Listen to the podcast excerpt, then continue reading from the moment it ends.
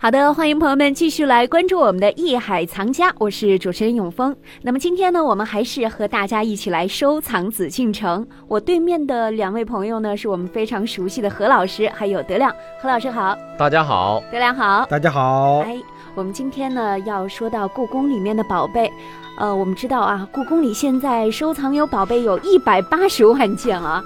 何老师是吧？咱，家底儿有这么多是吧？对，家底儿有一百八十多万件。嗯。我想问问德亮，你知道清朝的这些帝王们最看重的是哪一个宝物？最看重的呀？对，一百八十万件啊！你想想，浩若烟海，房产证。故宫这九千九百九十九年办的房产证少一个都不行。嗯，不会有房产证的。不是这这这个不对，这个 我不是你讲过，一看德亮老师就不不用听讲。这个实际故宫没有九千九百九十件办，这是一个传说。对，哎，德亮就是房产证是吗？再想想，没有了吗？皇上最看重的宝贝啊。对。太多了。你想，你是一个掌权者，嗯，你会最看重什么？他最看重白银和黄金，我知道。不不不呵，这天下不都是他的吗？不不不，白玉、翡翠。实际上，永丰呢，我知道他的意思啊，嗯，并不是皇帝最看重的一些东西啊，而是皇帝所就最能体现皇权的一些东西，应该是什么？嗯，最在意的，对吧？最能体现的。这么一说，我觉得大家就会想，那什么，会能体现皇权？体现他信用的东西，那肯定是什么？是玺印。嗯，就是当官的印，就跟咱们现在一样的。这个东西，咱说你怎么说没用，啪盖个章子，对啊，咱领个工资，对对对对对，盖个章啊，这个东西是我觉得是怎么说，在故宫里头啊，嗯嗯，说论材质，它肯定不是材质最好的，但是很好啊，不一定是最好，还有材质可能比它好的。嗯，你说论历史，又有历史比它长的东西，嗯，对吧？但是呢，这个东西只有这种玺印。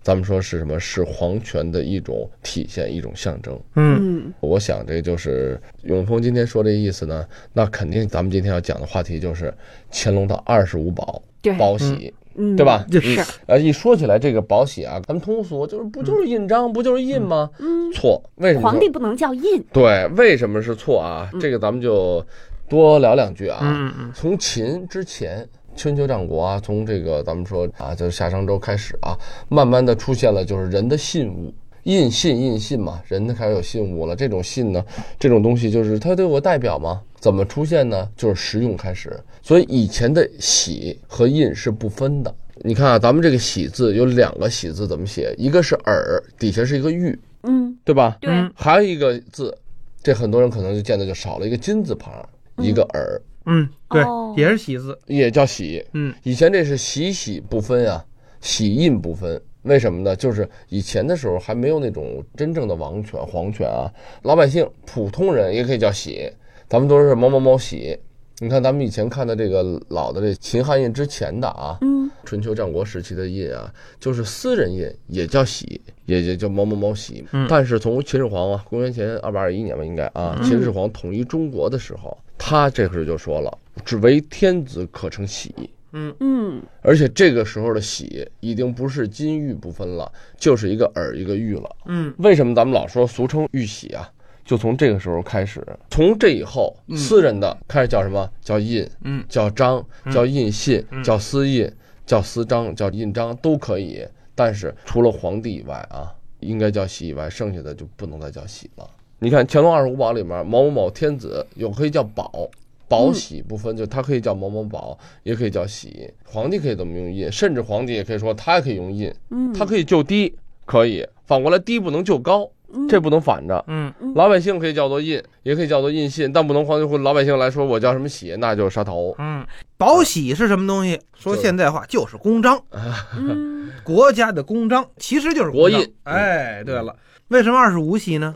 干过公司的人都知道，跟你签劳动合同时候用的哪个章？公司的章。跟你签一般的合同，比方说对外有业务的时候是合同专用章。哎，发工资的时候哪个章？财务专用章。也就是说啊，哎，这样的意思呢，就是说用法不同，对，用途不同啊，嗯，就是用的这个位置不同，用的这个方式不同，用途不同，用途的方面也不同。嗯，那我印章这个盖的也不同。嗯，对吧？不能说我什么东西都是你以为皇帝跟咱们普通人似的，嗯，都是核心就俩字儿，嗯，到哪都用，领工资也用，是什么这个写个什么东西也该这个不行。但是为什么就只有二十五方呢？这个里面有一些啊，什么东西呢？就是所谓咱们古人说的一种文化文化概念。你看啊，古人他是以天为阳，以地为阴，嗯然后双数为阴啊，单数为阳，这个咱们都知道啊。咱们都有阴阳朴素的阴阳的概念。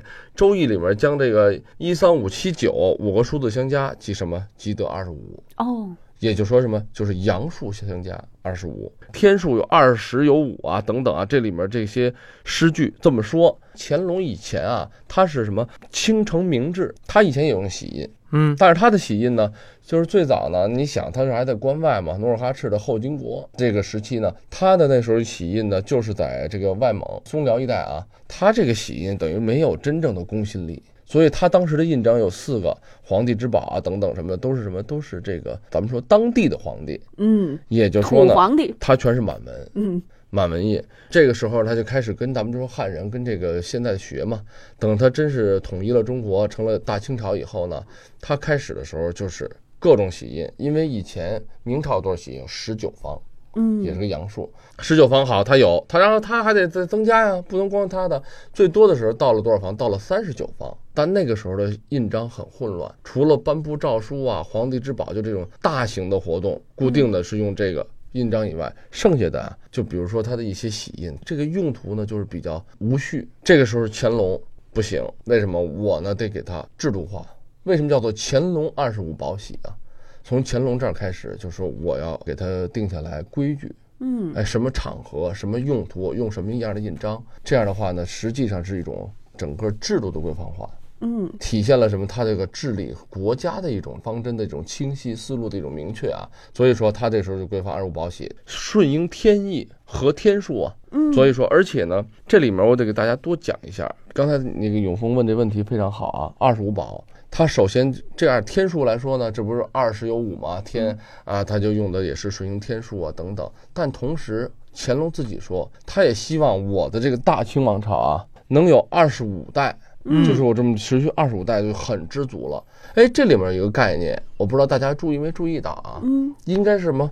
大清朝应该是万万代啊，哎，对，应该是绵续无常，嗯，应该是永劫不衰。一般的这个封建王朝都会这么说的。啊对啊。我大明万万代什么的，大对，但是他呢，却说的是，嗯。我有二十五代，已经很知足了，就是天意的眷顾了我大清国。嗯。那这个二十五是有什么来意吗？在永丰看来，认为二十五一定是一个特殊的数字，嗯。它是特殊，它是这个一三五七九整个阳的单数的集合加起来。嗯同时呢，他又说天数里面，《周易》里面又说呢，天数二十有五，也就是说这个天最大的就是二十五了嗯，啊，不会再多了，因为这二十五就要轮回等等啊，很多就这个说法吧。但是这儿有一个说法是说，周平王迁嗯都洛邑，开东周，然后一共有二十五代王。对所以呢，乾隆认为我如果大清也能延续二十五代，我就知足了，嗯。是吧？对不？这个刚才你说的那个，他有二十五代王是巧合啊，嗯。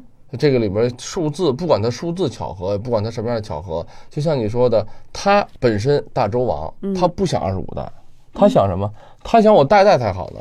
但是恰恰是在二十五，嗯。嗯。但是乾隆就不一样了，他现在是他最鼎盛的时期，他也希望，他也应该觉得大清的这个王朝的气数应该什么是连绵不断、永远相传的。嗯但是为什么乾隆也觉得，就是他说了，我有二十五代，我也很知足了，这里面就体现出了乾隆啊，他的一个一代明君的思想，德比喜重。您正在收听的是《艺海藏家》。那到底什么是德比喜重呢？我们待会儿回来一起了解。这里是《一海藏家》，我是永峰，咱们待会儿见。